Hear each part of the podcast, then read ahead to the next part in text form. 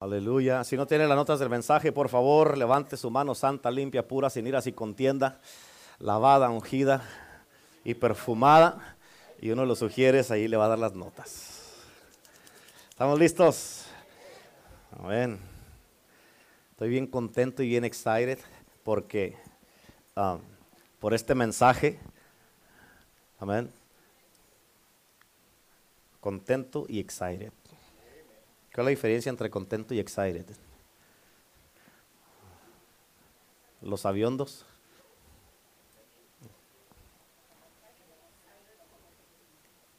Pues que uno estoy contento y otro está excited. Gloria a Dios. Bueno, ¿tienen ¿ya están listos? Escúchame, importantísimo. Padre, bendigo tu palabra en el día de hoy. Declaro en el nombre de Jesús, Señor, en este día que tu presencia y tu palabra se establecen y tu reino se establece en este lugar. En el nombre de Cristo Jesús, en cada uno de nosotros los que estamos aquí en el día de hoy, Padre Celestial, y te pido que tu palabra caiga en tierra fértil en cada uno de mis hermanos y hermanas que están aquí. Y en el nombre de Jesucristo, Señor, que dé fruto tu palabra, Señor. Ayúdanos, ábrele nuestro entendimiento en revelación y conocimiento de ti y abre, Señor, nuestro entendimiento para comprender y entender las escrituras. En el nombre de Jesús. Amén. Ok, vamos a continuar con esta serie ah, que eh, empecé hace dos semanas que se llama Las siete iglesias de Apocalipsis. Este mensaje eh, de primero no le entendía mucho porque nomás son tres versículos. Y dije, ah, caray, ¿qué voy a hacer aquí? Toda una predicación en tres versículos, pero el Señor me ayudó. Estuve estudiando, como les dije, tres meses para poder este, entender bien estos mensajes que les estoy enseñando. Y hoy día vamos a mirar la segunda iglesia, que es la iglesia de Esmirna. Amén. Diga conmigo Esmirna. Amén. Tres versículos tremendos, poderosos. Apocalipsis capítulo 2, versículo 8 al 10. Y escribe al ángel de la iglesia en Esmirna, el primero y el postrero, el que estuvo muerto y vivió. Dice esto. Yo conozco tus obras y tu, y tu tribulación y tu pobreza, pero eres rico. Y la blasfemia de los que se dicen ser judíos y no lo son, sino sinagoga de Satanás no temas nada en lo que vas a padecer. Y aquí el diablo echará algunos de vosotros en la cárcel para que seáis probados y tendréis tribulación por diez días. Sé fiel hasta la muerte y yo te daré la corona de la vida. Aleluya. Amén. Cuando uno se familiariza con el mensaje del Señor Jesucristo a la iglesia de Esmirna, ahí uno puede mirar y entender la propia fórmula de Dios para alentar a los que estamos pasando por ah, sufrimiento o tribulaciones. Amén. Eh, esta, ah, ah, esta es literalmente una carta escrita. De hecho, las siete cartas son escritas por Jesucristo, pero esta carta fue escrita a una iglesia que estaba atravesando por una terrible tribulación, pobreza, persecución y sufrimiento. Amén. Así es que uno se puede preguntar, ¿qué, ¿qué le puede decir el Señor a una iglesia así? Amén. ¿Qué le puede decir uno al Señor a una iglesia así? Amén. ¿Cómo va uno a, cómo va uno a, cómo se va a comunicar el Señor con ellos? Pero escucha, hoy es lo que vamos a mirar en este día. La segunda iglesia que recibió una carta del cartero de Patmos, que es Juan, fue la iglesia de Esmirna. Esmirna era una ciudad pequeña situada al norte de Éfeso. Te voy a dar otra vez un, poco de trasfondo para que entiendas bien esta iglesia. Esmirna era una ciudad pequeña situada al norte de Éfeso. Fue fundada antes como una colonia eh, y, fue, fue, edificada encima de una colina, una montaña que se llamaba la colina de Pagos. Y fue fundada originalmente mil años antes de Cristo. Y cuando fue fundada, unas fuerzas sutiles y en una guerra que tuvieron la capturaron y la destruyeron 600 años antes de Cristo.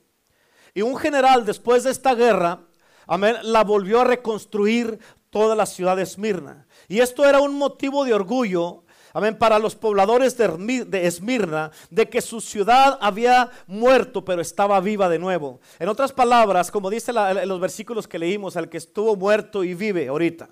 Amén. Esmirna era la ciudad más, ah, orgullosa y más hermosa de Asia. Amén. Algunos historiadores la consideran como la ciudad más hermosa que jamás se haya construido. y la construyeron los griegos. Pero fíjate, la ciudad ah, se había levantado en una montaña y, habían hecho y habían construido unos edificios bien grandes y hermosos en ese, de ese entonces. Y, a esa sección, a la gente de Esmirna la conocían como la corona de Esmirna. ¿Okay? Y cuando miraban la ciudad extenderse hacia la cumbre, la miraban de lejos, que miraban la colina, ese sector parecía una corona, por eso le llamaban la corona de Esmirna. Y, yo estaba pensando que ha de haber sido una, vista maravillosa y asombrosa, pero así es como era esta ciudad con los edificios y la, ah, en, la, cumbre que la, y la colina en la que, que la edificaron. Y también habían edificado ahí un teatro bien grandísimo que habían hecho también, que era, eh, eh, que era uno de los más grandes de Asia, y, también lo construyeron los griegos, y este era como una, una capacidad para 20 mil personas. Las monedas que se han hallado más en tiempos más modernos ahí, que se han hallado en esa ciudad, hablan del orgullo de la ciudad. Y dice, porque las monedas en una de las cosas que dicen es la primera ciudad de Asia. ¿Ok? Y ah, ah, como digamos aquí en San Diego tienen un eslogan que dice, ah, que dice la mejor ciudad de Estados Unidos. Y así ellos allá tenían eh, eh, algo así en Esmirna, la mejor ciudad de Asia. Pero escucha, Esmirna era la primera ciudad de Asia y no nomás la primera ciudad de Asia, sino la, mejor, no nomás la primera la primer ciudad, sino la mejor ciudad de Asia. ¿Ok? Y este, algunos la llaman la gloria de Asia. Y ahí se centraba la adoración al emperador que se llamaba César, para toda la parte oriental del imperio romano. Ahora, además, Esmirna también se, jactaba por, ser eh, la cuna de, un, de un, este, un gran poeta griego que era muy famoso que se llamaba Homero. Pero escucha, esta ciudad todavía está viva hasta ahorita, está viva todavía, es una de las pocas ciudades que ha sobrevivido y se encuentra en Turquía, esta ciudad. Y se le llama Esmir, que es una abreviación, que es una traducción de lo que quiere decir Esmirna. Amén. Y hoy es, ahora, ahorita en estos tiempos, es la, la metrópolis más grande de Asia, de, la, de Asia Menor. Amén. Con una población de cerca de 300 mil personas, que es mucho más grande que Indio. Amén. Así es que Esmirna todavía existe y existe en Turquía. Amén. Te estoy dando un poco de historia para que puedas entender a dónde vamos, ¿ok? Ahora, cuando Jesús le escribió a, a, a Esmirna, notamos en esta carta que dice el primero y el último.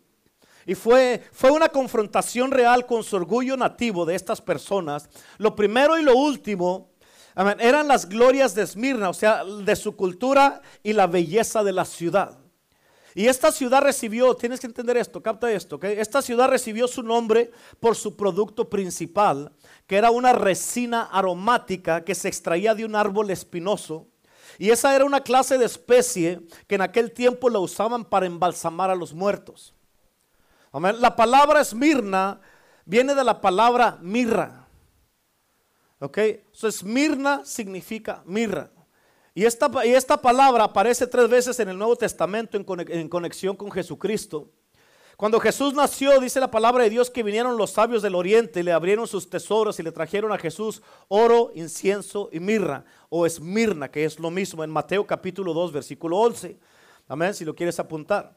En la crucifixión de Jesús, los que estaban cerca le ofrecieron vino mezclado con esmirna, o sea, con mirra. ¿Para qué? Para, escucha, ¿para qué le ofrecieron esto a Jesús? Para ayudar a amortiguar el dolor de su sufrimiento. Y eso lo dice en Marcos 15, 23. Ahora, cuando sepultaron a Jesús, Nicodemo vino con José de Arimatea y los dos hombres bajaron de la cruz el cuerpo de Cristo y lo envolvieron en lienzos y entre los pliegues de los lienzos, dice la Biblia que colocaron como 100 libras de especies y mirra o esmirna. Eso dice en Juan 19, 39. Amén. Ahora, como puedes ver, esmirna es otra manera de decir mirra. Y esta ciudad recibió su nombre por su principal producto de exportación que es la mirra. Ahora, ellos producían la mirra y la exportaban a todo el mundo y la usaban para embalsamar a los muertos y también como un anestésico para amortiguar el dolor de una persona que estuviera sufriendo. Era un producto muy popular en estos tiempos y, este, y, y, fíjate, bien importante, enriqueció a los comerciantes de Esmirna este producto los enriqueció a ellos. Y esto es interesante porque a muchos judíos, esta fue la razón por la cual muchos judíos se fueron y se mudaron a Esmirna. Y es la razón por qué, porque allí era un buen lugar para comerciar y para prosperar en los negocios, por la mirra. Ahora, el profeta Isaías, te en escritura, el profeta Isaías tuvo una visión bien interesante del ministerio de Cristo Jesús. En Isaías 60, versículo 6, él nos da una afirmación bien interesante respecto al futuro del ministerio de Cristo. Y dice de esta manera, dice, y vendrán todos los de Seba, traerán oro e incienso y publicarán alabanzas de Jehová. Escucha, esto se refiere a la futura venida de Cristo. Y nota que en la segunda venida de Cristo, dos de los productos que hubo en el nacimiento de Jesús cuando vinieron los sabios a Sael, todavía están ahí donde dice Isaías 60, versículo 6. Dice, dice habrá eh, oro e incienso, pero escucha, nota algo, la mirra ya no está. ¿Ok? ¿Por qué? Porque la mirra se asocia con el sufrimiento y la muerte de Cristo. La, mirra se la dieron a Cristo en la cruz para amortiguar el dolor que estaba sufriendo. Y la mirra la pusieron en los lienzos cuando, los, cuando lo sepultaron como parte del entierro. Ahora, ¿por qué? Escucha, tienes que entender eso. Cuando, cuando Cristo venga de nuevo en su segunda venida, eh, cuando venga Jesucristo en la segunda venida. Eh, va a ser oro e incenso, como dice en Isaías. Esto quiere decir que no, ya no va a haber mira, mirra más. ¿Por qué? Porque Él ya no viene a sufrir, Él viene a reinar. ¿Cuántos dicen amén? Él ya no viene a sufrir, Él viene a reinar. Ahora, Isaías hizo, esta declaración, ¿por qué? Por eso la Biblia dice que toda jota y toda tilde de la palabra fueron inspiradas por el Espíritu Santo. Amén. Por eso, por eso ya no va a haber mirra en ese entonces, porque Jesucristo no viene a sufrir, Él ya sufrió por nosotros, Él viene a reinar, ya cuántos dicen amén. Así es que en la ciudad de Esmirna había una iglesia. Y la carta ah, que Juan escribió no está dirigida a la ciudad de Esmirna, sino a la iglesia que estaba, que había ahí en Esmirna. Nadie sabe a ciencia cierta cómo empezó la iglesia en esta ciudad. Yo estuve estudiando eh, muchas, muchas, muchas escrituras y estuve estudiando mucho y, no se nos dice nada al respecto en el Nuevo Testamento de la ciudad de Esmirna. Tal vez salió esta, esta, esta iglesia cuando Pablo estuvo en Éfeso por tres años, donde dice que toda Asia había escuchado la palabra de Dios gracias al ministerio de Pablo en Hechos capítulo 20. Amén. Y la palabra Esmirna describe a la gente que había en ese tiempo en la cultura romana. Vamos a un lugar. ¿Sí van, ¿Me van entendiendo hasta aquí? ¿Sí? Okay, la palabra Esmirna describe a la gente que había en ese tiempo en la cultura romana. Ahora, los cristianos en esta ciudad, escucha esto, estaban ah, siendo perseguidos, estaban, estaban siendo embalsamados en las especies de su propio sufrimiento. Incluso el proceso de la producción de la mirra ilustra lo que estaba sucediendo en la iglesia que estaba en Esmirna. Porque la mirra se fabrica solamente al triturarla. En otras palabras, tomaban las ramas del árbol que tenía la resina y la trituraban para poder extraer la mirra. Y en la ciudad de Esmirna los creyentes, los cristianos eran así. Ellos estaban siendo triturados en la ciudad hasta que el perfume de su sufrimiento llenara la ciudad. Y al leer esta carta podemos mirar que no hay ninguna condenación para la iglesia de Esmirna. No hay nada negativo que se diga de esta iglesia, a, lo igual que no hay nada, nada, negativo que se dice de la iglesia de Filadelfia, que vamos a mirar más adelante. Pero escucha, tienes que entender esto. Todas las cosas que se dicen con respecto a la iglesia de Esmirna es algo positivo, alentador y fortalecedor para nosotros. ¿Por qué? Porque estas cartas se escribieron, hace muchísimos miles de años, pero nos aplican a nosotros también. Amén. La pregunta es, ¿por qué de todas las iglesias que Juan escribe en el nombre del Señor Jesucristo, por qué sufría tanto la iglesia de Esmirna? Escucha, en primer lugar, yo pienso, por lo que yo estudié y lo que pude entender, es que la iglesia de Esmirna sufría porque la despreciaban por su insignificancia. Amén. Muchas veces al cristiano, a ti como persona, como cristiano, te tienen como un insignificante, como que no vales nada. Amén. Y en esta ciudad había muchos templos que tenían para muchos dioses. Amén. En lo que estudié y en mi búsqueda, miré y encontré que tenían una calle allí en Esmirna, tenían una calle de oro que habían hecho una calle de puro oro para todos los dioses que tenían en esta ciudad de Esmirna. Amén. Por eso yo me pregunté, entonces la pregunta es, ¿dónde se encontraban los cristianos que estaban en esta ciudad? Amén. Ellos estaban agazapados en las casas, estaban escondidos, escondidos, adorando a Dios en una forma bien sencilla y callada en ese tiempo. Ahora, los judíos y los gentiles que no estaban convertidos de la ciudad aborrecían la sencillez de estos cristianos. ¿Por qué? Porque ni siquiera tenían un templo para adorar a Dios, porque lo hacían en casas y en los, allí no tenían templos todavía, lo hacían en casas. Y la gente en esta ciudad adoraban al emperador y le pedían a toda la gente, incluso a los cristianos, que quemaran un pedazo de incienso y con eso estaban declarando que el emperador era el Señor.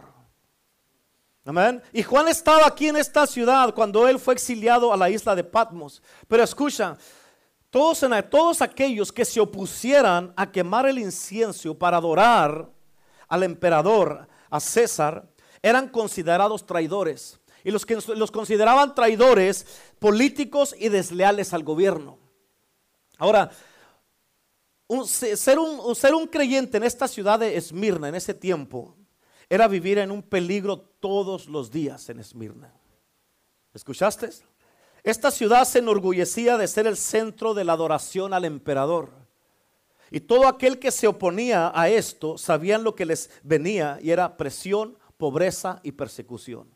O sea, si tú no adorabas a César, al emperador, lo que pasaba es que lo que tú ibas a recibir, y eso lo que te esperaba, era presión, pobreza y persecución. Algunos cristianos fueron torturados a causa de esto. Los ataban de, los, los, tobillos y las muñecas de las manos y luego un soldado venía y empezaba a girar poco a poco una rueda donde los amarraban y les daban vueltas y vueltas y vueltas que los estiraban tanto eh, eh, hasta que confesaran que César era el Señor.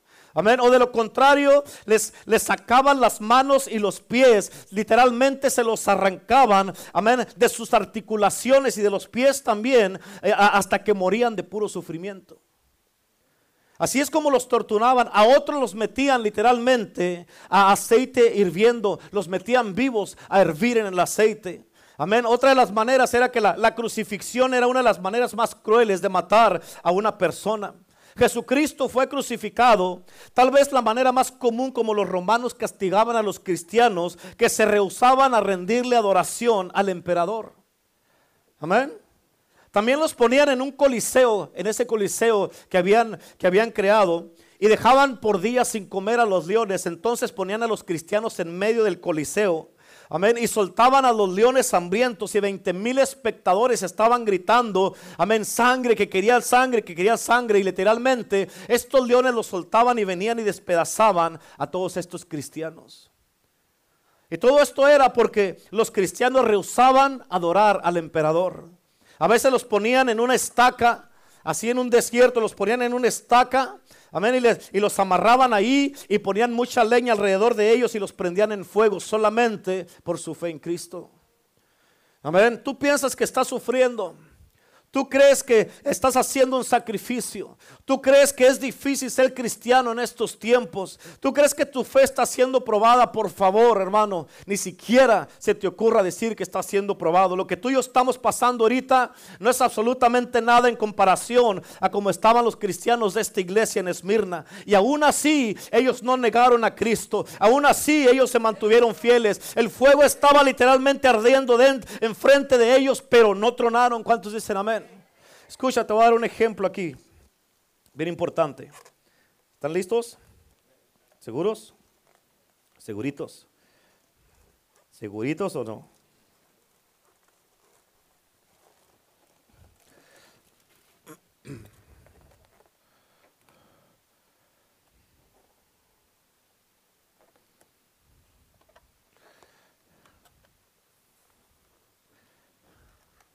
Este es el cristianismo de ahorita. No me saludaron. Me llamaron la atención. Me disciplinaron. Me corrigieron. Me peleé con mi esposo en la casa. Por cualquier cosita truena el cristiano ahorita. Por cualquier cosita el cristiano se ofende porque no lo saludaron, le hicieron mala cara, porque le llamaron la atención, porque lo disciplinaron, porque hicieron eso, truenan así. Amén. Así está el cristianismo ahorita. Es una vergüenza este cristianismo. Sin embargo, los de Esmirna, ellos estaban ardiendo en fuego y no tronaban. Los echaban en aceite y no tronaban. Los echaban a los leones y no negaban su fe. Le sacaban las manos y los pies y no negaban a Cristo. ¿Me vas a echar a los leones? Échame, no le hace. No le hace que hierve, que huela chicharrón, pero no voy a tronar y no voy a negar a Cristo. Amén. Esto es el cristianismo que se está necesitando ahorita en estos tiempos. Amén. Que no importa el fuego que esté viniendo, no importa qué tan fuerte esté lo que estés enfrentando, no vas a negar a Cristo.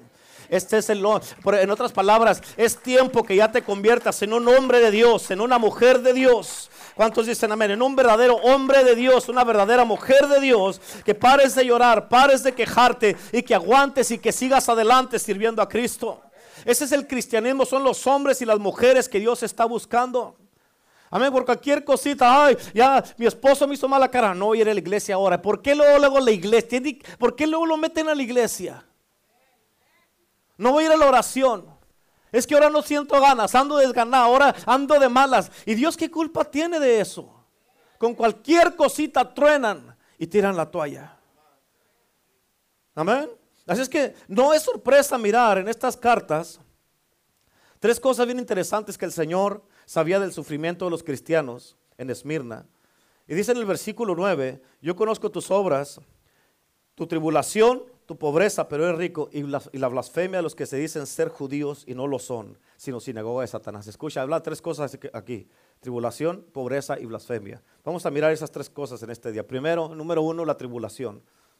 Escucha, esta palabra griega quiere decir clipsis como eclipsis, pero es clipsis. Y significa presión. Amén. Aquí el Señor está diciéndoles, yo conozco tu tribulación y conozco tu presión. Básicamente y literalmente significa la clase de presión de una persona que se ponga literalmente sobre su pecho una piedra bien pesada y le aplaste el pecho poco a poco hasta que muera asfixiado. Amén. Esto es casi como una piedra de molino que se usa para triturar eh, el, trigo hasta convertirlo en harina.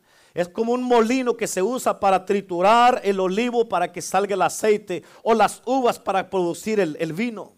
Amén. Y los cristianos estaban bajo una constante presión de la sociedad pagana que, que los rodeaba ahí en Esmirna donde vivían. En otras palabras, nunca había un momento de alivio. Amén, nunca había un día libre. Era una presión constante sin ninguna interrupción. ¿Para qué? Para que adoraran al emperador o de lo contrario nunca los iban a dejar en paz. Por donde quiera que iban siempre había presión, no, no importaba dónde estuviera, dónde estuvieran ellos, siempre estaban bajo presión. Ellos vivían con esta presión todos los días. Algunos de nosotros pensamos que ahorita estamos bajo mucha presión. Amén. Pero escucha, nosotros en realidad no sabemos lo que es en verdad vivir bajo presión. Amén. Nuestra presión muchas veces es por nuestra propia desobediencia y por no someternos a Dios. Por eso sufrimos muchas veces presión. Pero en este tiempo en particular, la presión de ellos venía por su confesión por Cristo y nunca se aliviaba esa presión. Ahorita no estamos sufriendo nada. No tienes que esconderte para venir a la iglesia. No tienes que esconderte por cargar una Biblia o decir que eres cristiano. Ahorita no se está sufriendo nada de eso. Vienen esos tiempos. Pero si ahorita estás tronando como esos globos, en aquel entonces, antes de entrar ese tiempo, ya vas a tronar. Tienes que concientizarte de esto ahorita. Ahorita no estamos viviendo bajo presión absolutamente de nada. Y esos tiempos vienen. Se están acercando esos tiempos. Número dos es la pobreza. Hay dos palabras claves en el vocabulario del Nuevo Testamento que se traducen como pobreza. La primera es la palabra penía, así como se oye, penía, que en los días de Juan quiere decir una persona que trabajaba todos los días arduamente para ganarse la vida. La mayoría de nosotros tal vez nos encontramos en esta categoría. En los días de Juan el Bautista, perdón, de Juan, el, este, el que escribió este libro, ah, se consideraba ser pobre cuando uno se veía obligado a trabajar duramente para poder salir adelante. La segunda palabra de pobreza es la palabra griega que se, que se dice toqueía. Así toqueía, así como se oye. Esta es una palabra que significa pobreza absoluta. Pobreza al grado de ser un mendigo. Esta era una palabra que se usaba para describir a alguien que no tenía absolutamente nada. Describe a un hombre que no tiene absolutamente nada para poner en la mesa para que coma su esposa y sus hijos. Y en medio de la riqueza de la ciudad de Esmirna, con todo lo que vendían, todos los comercios que hacían y prosperaban por las exportaciones, los creyentes, los cristianos estaban absolutamente pobres. Ellos no tenían absolutamente nada y su pobreza se debía a su fe en Cristo.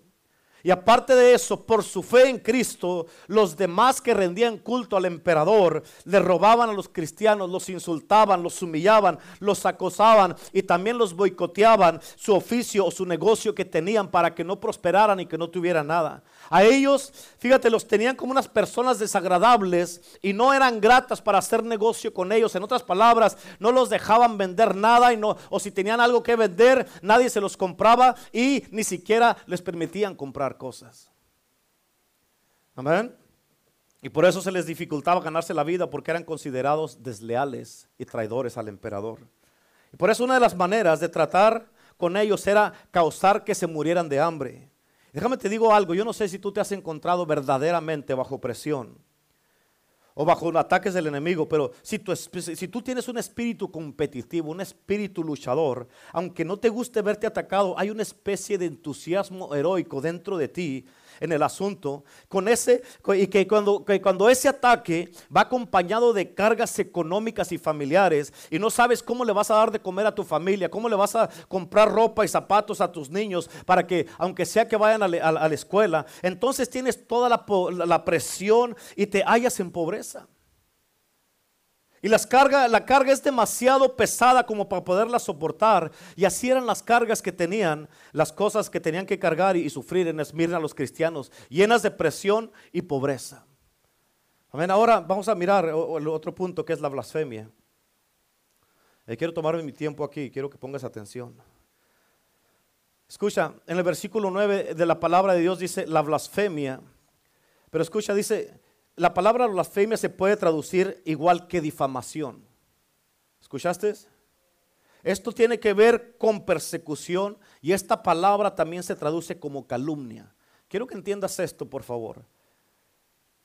Cuando tú estás calumniando en contra de alguien o difamando en contra de alguien, hasta cierto punto tú los estás persiguiendo, tienes una persecución en contra de alguien. Y Dios mira eso como una blasfemia. ¿Me entendiste? En otras palabras, ten mucho cuidado de lo que hables de un hermano, una hermana, de tu patrón en el trabajo, si tienes un patrón. Ten cuidado lo que hables de un líder en la iglesia, de tu pastor y tu pastora, de los oficiales, aún del presidente. Ten mucho cuidado. ¿Por qué? Porque a Dios no le gusta eso. Amén. Ten cuidado cuando estás hablando mal de la gente. ¿Por qué? Porque eso es una, es una difamación y es una calumnia que tú estás levantando en contra de la gente. Amén. Por ejemplo, cuando si, si, si, ah, ah, si yo voy con, con Renato y, y, yo le digo, ¿sabe qué? ¿Sabe qué? El hermano Mike, nomás no agarra el rollo y ¿sabe qué? Ya lo, ya lo traigo, ya lo traigo al hermano Mike. Y, y, y, ¿sabe qué? Pues mire, el hermano Mike es así, así, así, así, así. Y ya, ¿yo qué hice? Yo planté una semilla en él para que él mire al hermano Mike como yo lo miro. Y ahora yo ya me fortalecí con el espíritu de calumnia que estoy desparramando porque ya somos dos. Y nos vamos a mirar igual, nos vamos a parecer porque estamos mirando con los mismos ojos. Tengo ya un discípulo que lo mira a él como yo lo miro. ¿Sí? Y luego después, si ya, ya estamos los dos y digamos que de repente viene, digamos, a Saúl y ya le decimos, no, mire, es que, ¿qué, pasó? ¿Qué están hablando? No, es que mire, estamos hablando del hermano Mike, porque sabe que el hermano Mike esto, esto y esto y esto y esto. Y ya somos tres, con la misma semilla que se está reproduciendo. ¿Por qué? Porque yo empecé a calumniar algo que a mí no me gustó, en lugar de yo ir a tratarlo con él personalmente, para que no se haga algo grande. ¿Por qué? Porque en la cultura del reino, dice la palabra de Dios, benditos los pacificadores, no los que crean problemas. Así es que, ah, eh, si, eh, eh, ahora, si, si yo voy y digamos, si le llamo la atención al hermano Mike, o lo regaño, y luego viene Abel y con el hermano Mike y le dice, le dice, ¿sabe? No, no se preocupe, hermano Mike, el pastor está equivocado, usted no se preocupe, y viene y lo apapacha y lo, lo acaricia, usted no se preocupe, yo estoy con usted, hermano Mike. ¿Sabes qué es lo que está haciendo Abel? Está descreditando la corrección o la disciplina que yo le estoy dando a él o lo que le quiero enseñar a él. Y él no lo va a permitir a él que crezca y se desarrolle. Amén. ¿Por qué? Porque le está apapachando y me está haciendo ver mal a mí. ¿Sí? Y por eso es bien importante que tú, cuando alguien venga contigo a hablar, ya sea de un líder, que sea de un hermano, del líder de los niños, de los jóvenes, o de los pastores, de los apóstoles, o alguien así, que venga y que diga, no, pues es que ya, esto ya me trae, no es que este, él me dijo esto, que ya me trae aquí, es que, no, tienes que crecer. Conmigo no me vengas, yo no te voy a apapachar y no te voy a decir, no, pues sí, tú, tú pobrecito, te está, tú eres una persona que te están persiguiendo, te están haciendo bullying. Amén. Y con eso lo que yo estoy haciendo, amén, es de que ah, Abel me está haciendo ver mal a mí y, yo no puedo desarrollar al hermano Mike. ¿Por qué? Porque tiene la protección de Abel. ¿Sí? ¿Sí o no?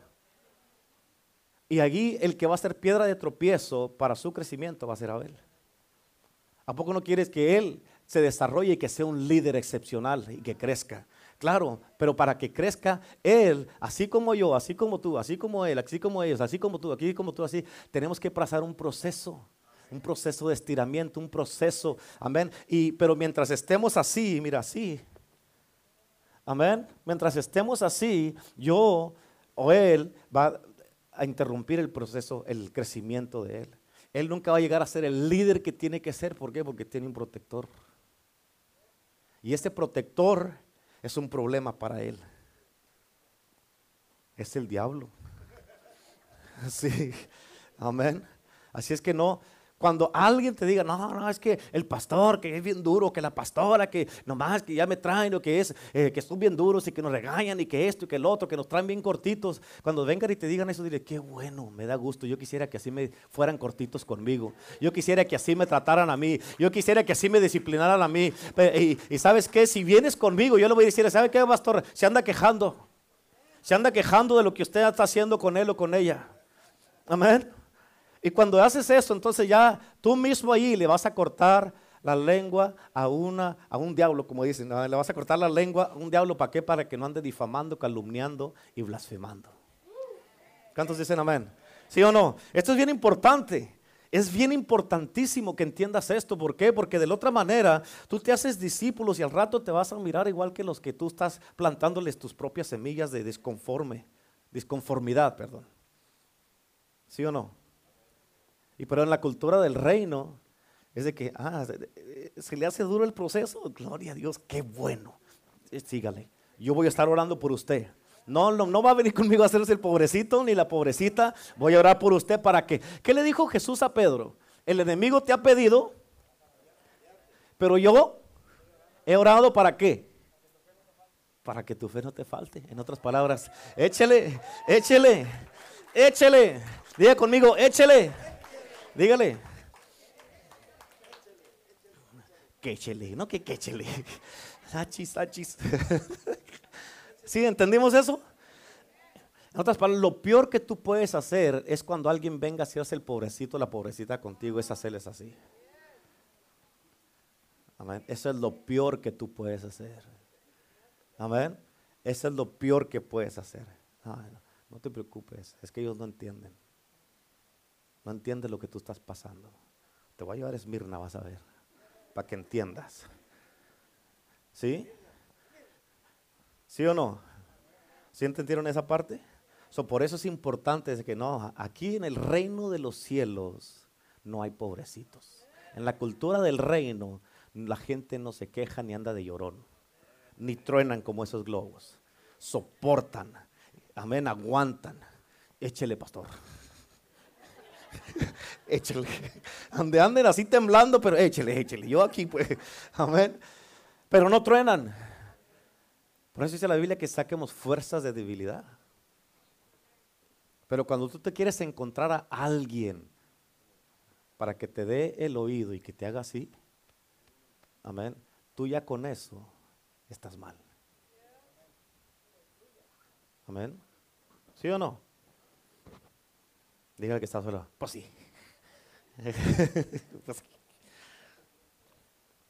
¿Estamos? Ok, ahora, en el versículo 9 donde dice, y la blasfemia, escucha esto, esto está siendo dirigido a este grupo de judíos que, se había, que había sido traído a Esmirna debido a las oportunidades de comercio por el negocio de la mirra.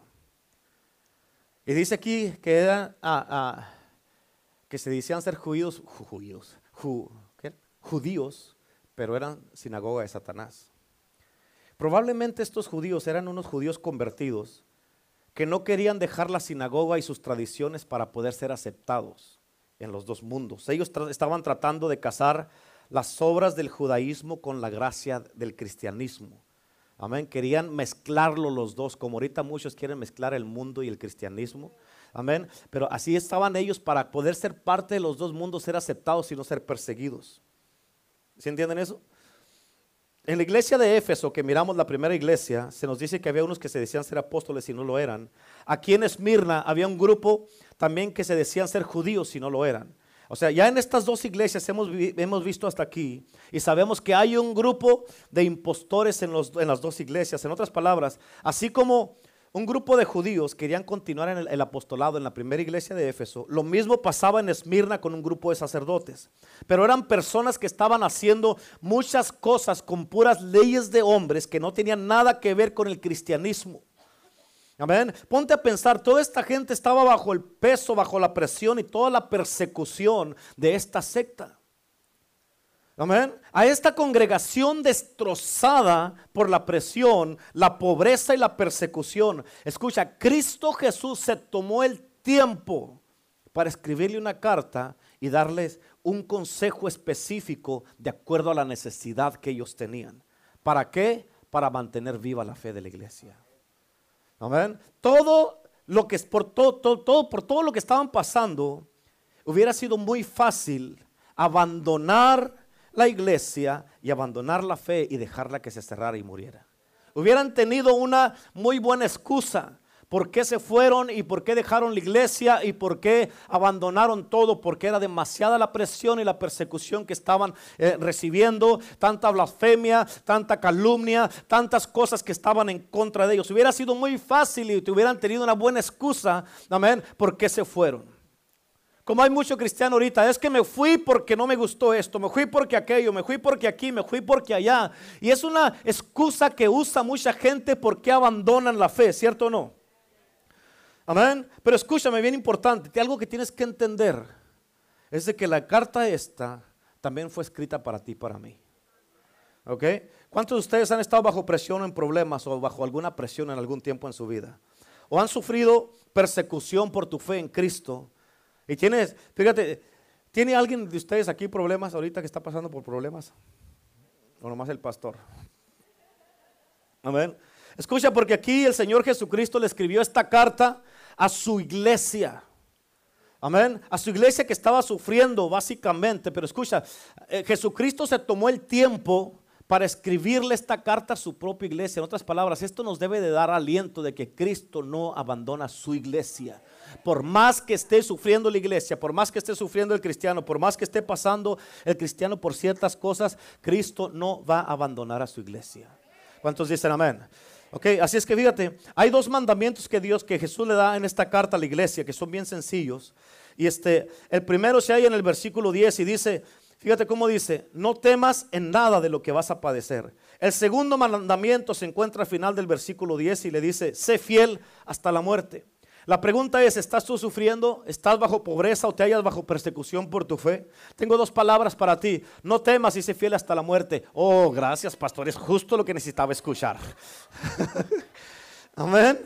No, no, tienes que entender. Yo no te estoy diciendo esto. Cristo te lo está diciendo. No temas y sé fiel hasta la muerte. Es Cristo el que te está diciendo estas palabras. ¿Cuántos dicen amén? Simplemente no temas y sé fiel hasta la muerte. ¿Cuántos de ustedes les pasa que cuando tú le has ido a abrir tu corazón a alguien porque quieres una palabra profunda que te cambie, que te salga de lo que estás pasando, una palabra de ánimo, nomás te dicen, oh, no te preocupes, todo va a estar bien. God is good. Dios está en control. A ver, hágale que está a su lado. Hágale, hágale. Dígale así.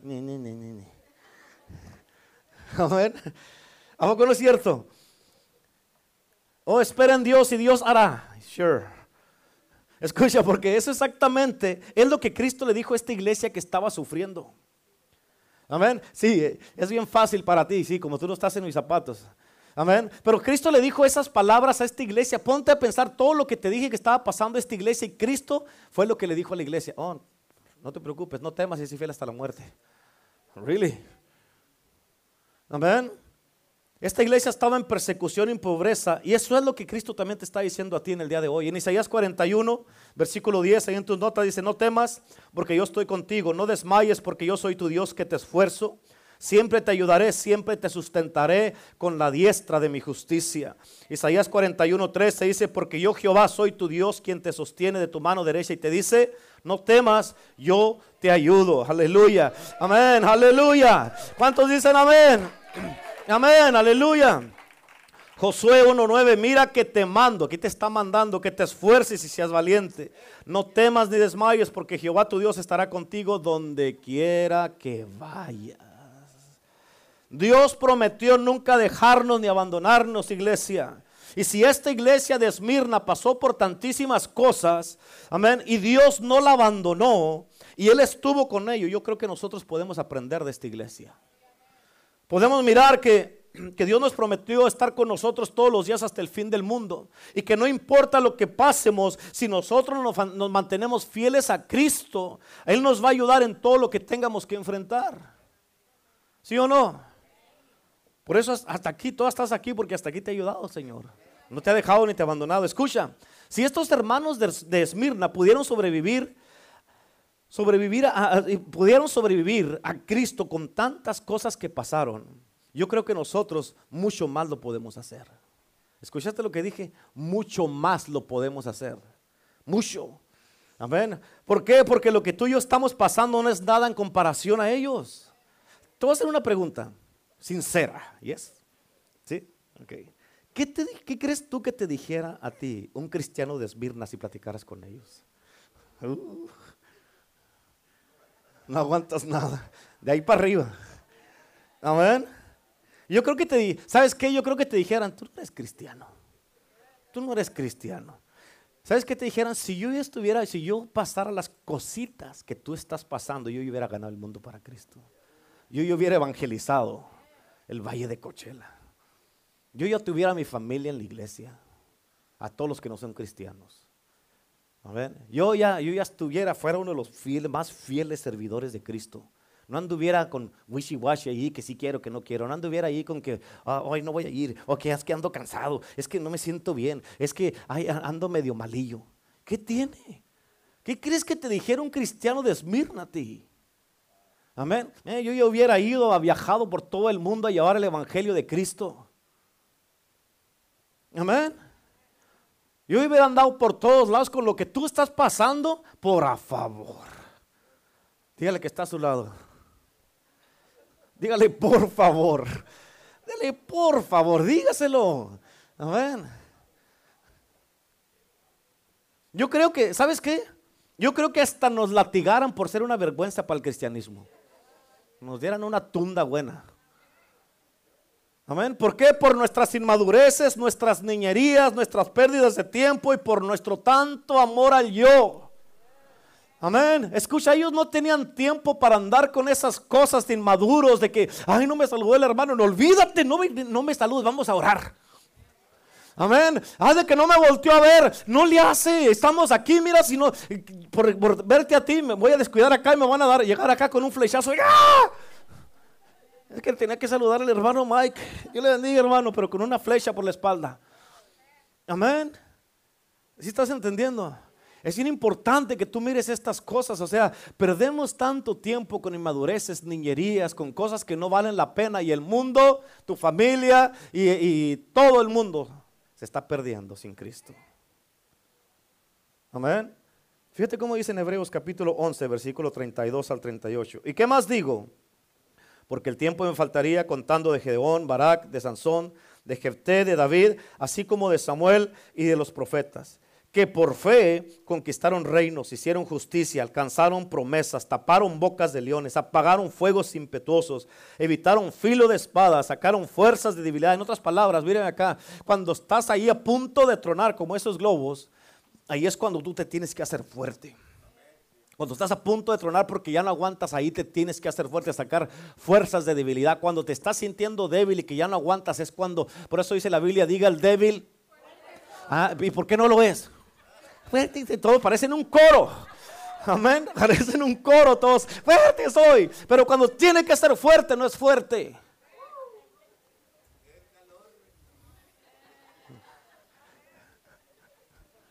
Por favor. Digan todos, Ish. Amén.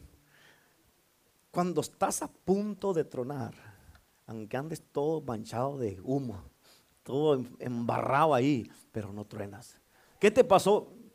Aquí permaneciendo en la fe. Aquí ando todavía en la fe. Amén. ¿Cuántos dicen amén? ¿Cuántos han limpiado una chimenea y que andan todos ahí, que traen negro por todos lados así? Y, te sale negro por la nariz. ¿Sí? Así es como deben andar.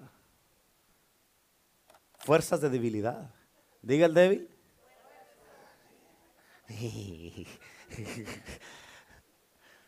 Amén.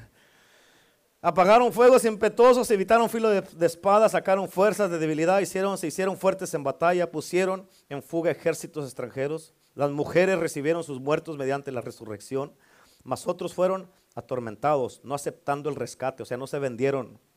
A fin de obtener mejor resurrección, otros experimentaron vituperios y azotes, y a más de esto, prisiones y cárceles. Fueron apedreados, aserrados. ¿Quiénes saben qué es eso? Que los cortaron con un serrucho. Amén. Puestos a prueba, Muertos a filo de espada anduvieron de acá para allá cubiertos de pieles de ovejas y de cabras, pobres, angustiados, maltratados, de los cuales el mundo no era digno. Nadie aquí hemos pasado por nada de esto. Absolutamente nadie. Todo, escúchame, todo lo que estemos, todo lo que tú y yo estamos pasando o enfrentando en este momento, el enemigo lo está usando para que abandonemos nuestra fe en Cristo. ¿Escuchaste lo que dije? Todo lo que estás enfrentando, lo que estás pasando, el enemigo lo está usando para que abandonemos nuestra fe en Cristo. Sea un pleito en tu matrimonio, sea de que un hermano ya te peleaste con un hermano, se agarraron del chongo otra vez.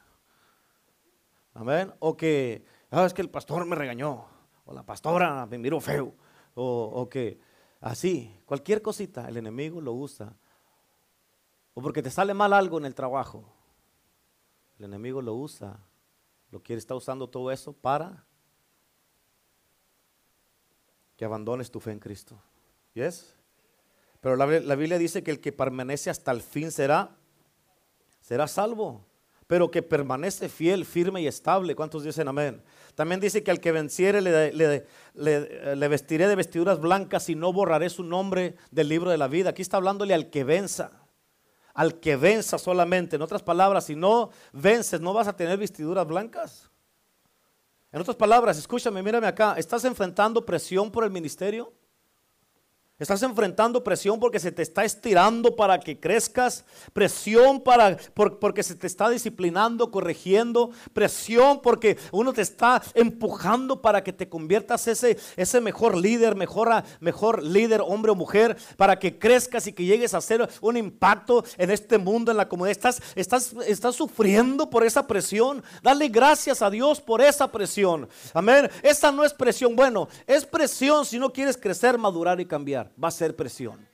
Amén. Pero yo creo que todos queremos aquí que el pastor sea mejor pastor, la pastora sea mejor pastora, los apóstoles, de pastores asistentes sean mejores pastores asistentes, que Vero sea mejor maestra, María sea mejor maestra, que Abel sea mejor líder de mujeres, que Cristina sea mejor líder, que cada uno de los que estamos aquí queremos que todos seamos mejores en lo que estamos haciendo ahorita, sí o no. Y por eso esa no es presión, hermano, ese es un privilegio. Amén. Ahora, ¿te sientes presionado porque se te está demandando que hagas lo correcto? Eso no es presión. Eso todo lo tenemos que hacer. Todos tenemos que hacer lo correcto en todas las áreas de nuestra vida. Amén. En todas las áreas de nuestra vida, todo, todo, todo depende de lo que nosotros hagamos. Amén. Y si te sientes, ay, es que me están presionando mucho porque quieren que, quieren que ande bien derechito, pues ¿cómo quieres andar? Amén. ¿Cómo quieres andar? Pero no me dan chance de nada, escucha, te da una chance de algo y vas a hacer cosas que no debes hacer. Amén. Amén. Una vez, voy a atrever a contar un testimonio de, de, hermano Shui. Este, una vez estaba a punto de hacer algo que no debía. Estaba a punto de hacer algo que no debía. Y en ese momento que le suena el teléfono y era el pastor. Amén. Ella no hizo lo que iba a hacer. ¿Por qué? Porque Dios tiene una manera para llegarnos en el momento justo, porque nos ama, porque nos ama. Amén. Ay, es que no me dan chance de nada, yo necesito mi espacio. ¿Qué espacio ni que nada? Cuando viene Cristo no tiene espacio. Se acabó. Antes andábamos en el espacio y ahora venimos a Cristo y ya estamos, ya estamos bien. ¿Cuántos dicen amén? Amén. Ya tenemos que andar bien, derechito, firmes. Amén. Aleluya. Así que si estás siendo presionado porque estás en pecado, escucha, si estás siendo presionado porque estás en pecado, digan todos, qué bueno.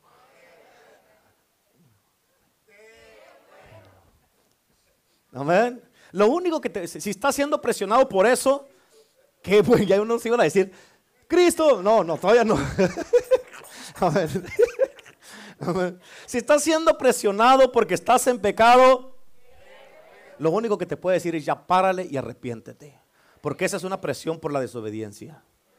Amén. En otras palabras, nuestros hermanos de Esmirna, ellos sí nos dan un ejemplo a seguir de que a pesar de lo que estemos enfrentando, sigamos de pie, sigamos adelante y no abandonemos nuestra fe. Amén. De que a pesar de lo que enfrentemos, no dejemos la iglesia de Cristo de que los, a pesar de los retos que enfrentemos, las dificultades, los procesos, los estiramientos, las correcciones, la disciplina, permanezcamos firmes. Amén, que no abandonemos ni siquiera a Kira o aquí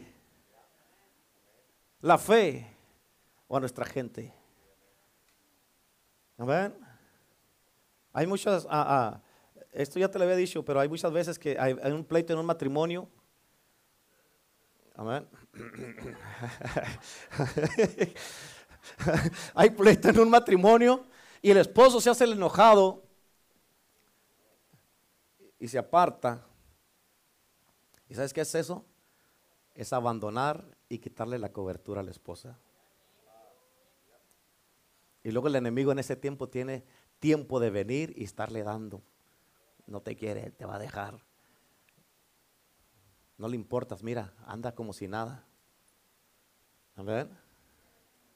No le importa, mira, mira, mira, míralo. Ni remordimiento tiene. Y ahí está.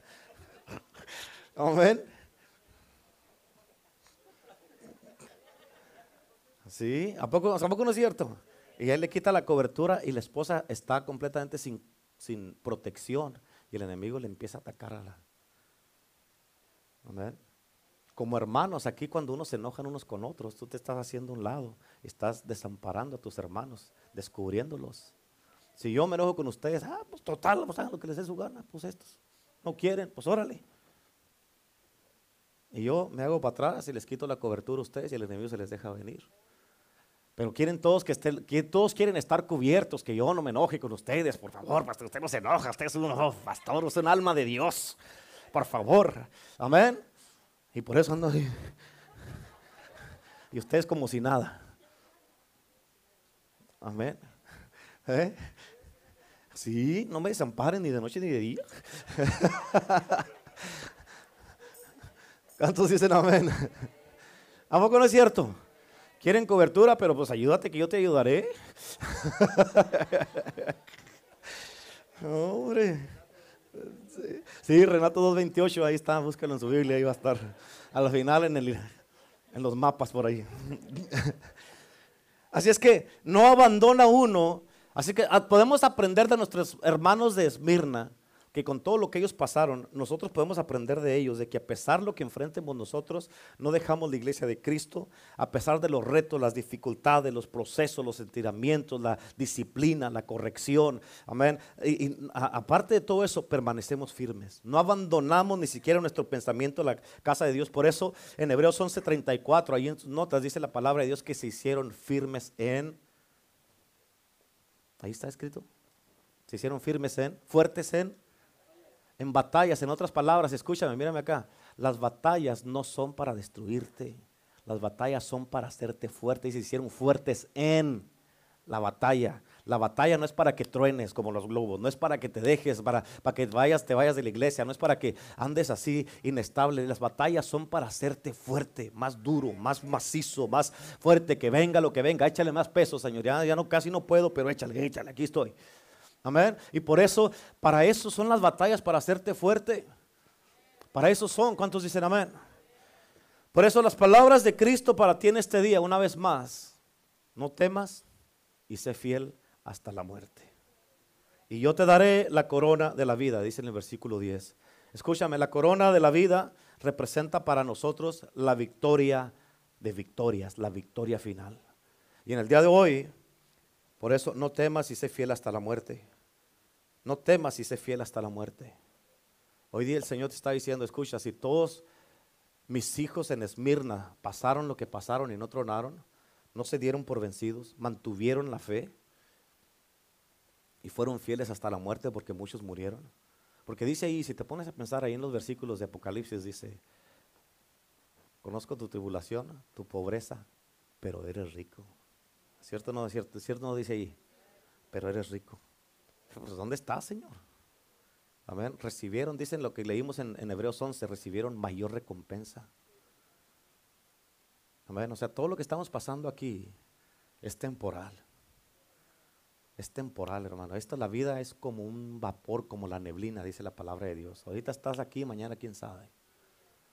Y por eso mientras estamos aquí hay que hacer lo correcto, hay que mantenernos firmes. Esta, esta palabra de Esmirna nos debe de alentar a todos de que, si ellos la hicieron, o sea, yo qué vergüenza con lo que yo estoy viviendo. Amén, qué vergüenza de que yo con cualquier cosita quiero tronar o ya, ya me enojé con el esposo o la esposa, ya, ya andamos ahí todos ahí. No, sino que eso nos ayuda para seguir permaneciendo firmes y acercarnos más a Cristo, correr más a Cristo, correr más hacia la iglesia. Amén, estar más firmes y juntos todos vamos a poder edificar un reino para el, Señor Jesucristo aquí en la tierra. Amén. Y eso es lo que a eso nos está llamando el Señor. Amén. Por eso hoy día el Señor te está diciendo, no temas y sé fiel hasta la muerte. No temas y sé fiel hasta la muerte y te daré la corona de la vida. ¿Cuántos dicen amén? Denle un aplauso a Cristo. Aleluya. Amén. Aleluya. Aunque ande todo así, no tema y sea fiel hasta la muerte. ¿Cuántos dicen amén? Sea fiel hasta la muerte, que se note. Pablo dijo, tengo en mi cuerpo las marcas. ¿De qué? Del Evangelio de Cristo. Amén. Ahí las traigo. Amén. Pues no se te nota nada, pero estando más manchado de todo de humo, pues no le hace, son las marcas. He estado bajo el fuego, pero aquí estoy. Amén. Algunos de ustedes de una manera o de otra han pasado por cosas difíciles, cosas duras, cosas que sí han sido difíciles, pero escucha, hay unas cosas que de a tiro no te puedes andar quejando ya. Hay que mantener fieles, mantenernos fieles, firmes hasta la muerte. ¿Cuántos dicen amén? Amén. Póngase de pie, por favor, vamos a orar todos en este día. Yo creo que todos en este día, este, de una manera o de otra, este, tenemos que venir delante de Dios y decirle, Señor, ¿Sabes qué, Señor? Yo la verdad que me he hecho el pobrecito en muchas maneras, me he quejado mucho. En verdad que como está, están los hermanos de Esmirna, la verdad que yo no he pasado absolutamente nada. Amén. Y, tenemos que ser honestos con el Señor y decir, ¿sabes qué, Señor? La verdad que si yo pasara, si ahorita pasáramos lo que pasaron los de Esmirna, ya no estuviera esta iglesia aquí. Y el Señor nos, da, trae esta enseñanza, una para darnos esperanza. De que si ellos lo hicieron y el Señor no los abandonó a ellos a pesar de, se tomó el tiempo para escribirles una carta. Él prometió nunca dejarnos ni abandonarnos, sino estar con nosotros todos los días hasta el fin del mundo. Y tal vez tú te sientes solo, sola. Tal vez te sientes que estás pasando por unas cosas difíciles. Pesa las cosas, que son verdaderamente persecuciones o cosas que estás pasando por tu fe en Cristo y que son por desobediencia o pecado. Es una diferencia bien grande. Amén. Por, lo que estés pasando por desobediencia o pecado, es por tu culpa. Hay que ser honestos. Es por tu propia culpa, por malas decisiones. Amén. Pero nadie, en, realidad nadie, está, nadie nos persigue porque somos cristianos. No hay persecución aquí. Tenemos libertad de expresión, libertad de servir a Cristo. Que vienen tiempos así, ya, sí van a venir. Y están muy cerca. Pero yo creo que el Señor de una manera u otra nos está hablando todas estas cosas para que aprendamos ahorita, para que cuando lleguen esos tiempos, amén, ya sepamos qué hacer. Amén. Que ahorita si ahorita te cuesta servir a Cristo, ahorita que no te cuesta nada, o aceptarlo en tu corazón como Señor y Salvador, no nos cuesta nada, ya le costó a Cristo. Cuando ya venga ese tiempo de la tribulación o que vengan tiempos donde ya sea la iglesia perseguida, que te persigan porque eres cristiano, que te digan, o niegas a Cristo, te corto la cabeza, ¿qué vas a hacer? ¿Vas a tronar como esos globos o te vas a permanecer firme? La cabeza o niega a Cristo. Va a ser así. Por un momento lo que vas a sentir. Y se acabó. Vas al cielo. No, pero es que yo no quiero morir así, entonces acepte Cristo ahorita. Hermanos míos, esto no puede ser así. Amén. Así es que es una preparación de lo que el Señor está haciendo. Fíjate, Apenas llevamos dos iglesias, las otras están peor. Nomás de todas las que quedan, nomás Filadelfia está bien.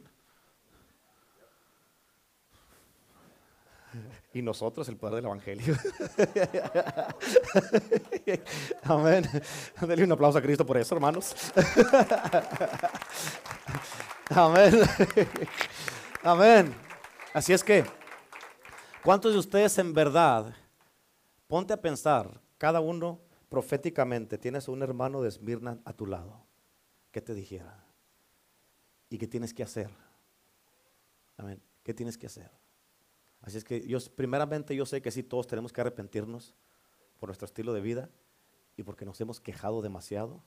Hemos puesto muchas excusas, ponemos muchas, muchas, muchas, muchísimas excusas por todo. Y nomás pensamos así, en nosotros mismos. Amén. ¿Tú crees que un hermano de Esmirna que se levanta en la mañana y que se sentía cansado tenía opción de quedarse acostado? O levántate porque van a venir ahorita a perseguirte. Es como el león y la gacela. La gacela abre los ojos y a correr para que no se la coman. Y el león abre los ojos y a correr si no, no come. a ver quién corre más. a ver a quién corre más. Son otras palabras. Hey, tú eres el león o eres la gacela. De todas maneras tienes que correr. ¿Sí? Así es que tenemos que arrepentirnos. Señor, perdóname por el cristianismo que he vivido y por no representarte bien. Perdóname porque no te he obedecido y no he hecho lo que tú me dijiste que yo quiero, tengo que hacer. Esta es una misión. La pastora nos dijo el otro día, todos somos misioneros. Tenemos una misión aquí, en este mundo, que cumplir. Amén. Así es que, si quieres arrepentirte, allá del lejecito de tu silla o traer el sacrificio al altar pásenle. Agárrese allí a su esposa de la mano, dígale, véngase, véngase, vamos a arrepentirnos juntos porque los dos estamos en esto. Los dos la hemos regado, dígale. Véngase.